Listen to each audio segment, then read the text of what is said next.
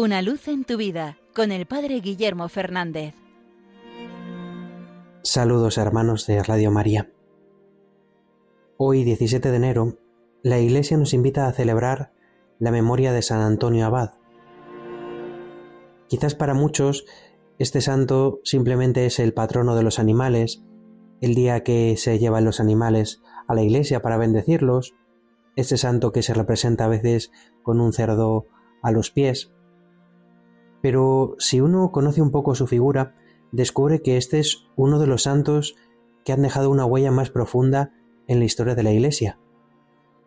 Es el padre de monacato, de la vida eremítica, de todos los monjes que han venido después, tienen en él como el primero que decidió retirarse al desierto para vivir una vida de unión con el Señor.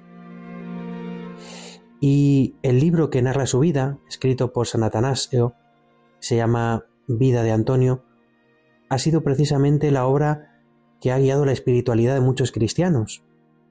Una obra que narra fundamentalmente esa lucha de San Antonio por estar unido a Dios.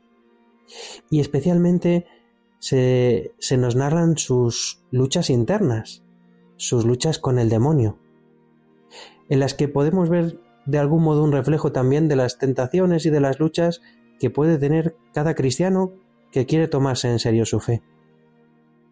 En ese libro se nos narra que el demonio empezó a traerle temibles tentaciones.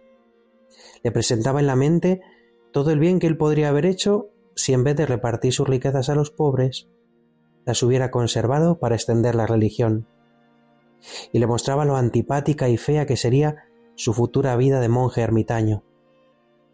Trataba de que se sintiera descontento de la vocación a la cual Dios lo había llamado. Como no lograba desanimarlo, entonces el demonio le trajo las más desesperantes tentaciones contra la pureza. Un día el demonio, enfurecido porque no lograba vencerlo, le dio un golpe tan violento que el santo quedó como muerto. Vino un amigo y creyéndolo ya cadáver, se lo llevó a enterrar. Pero cuando ya estaban disponiendo los funerales, él recobró el sentido y se volvió a su choza a orar y meditar. Allí le dijo a nuestro Señor,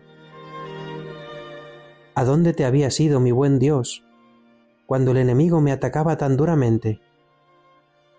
Y una voz del cielo le respondió, Yo estaba presenciando tus combates y concediéndote fuerzas para resistir.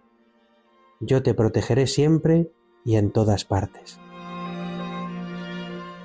Este precioso relato de ese libro nos ayuda a descubrir que nunca estamos solos en la tentación, que a veces puede parecer que el demonio es muy fuerte, que no somos capaces de resistir, que no podemos encontrar paz en ningún sitio. Y decimos, ¿dónde está Dios?